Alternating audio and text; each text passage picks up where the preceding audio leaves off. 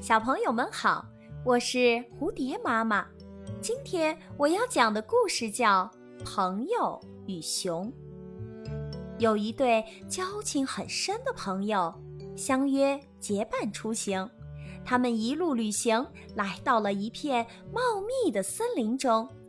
忽然，森林深处冲出来一只巨大的熊。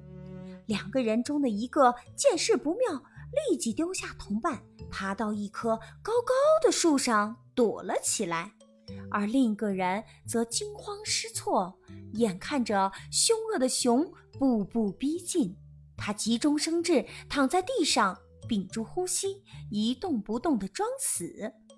摇摇晃晃的熊走到了他的跟前，用鼻子贴近他的脸，仔细地嗅了嗅，以为他已经死了，便转身走了。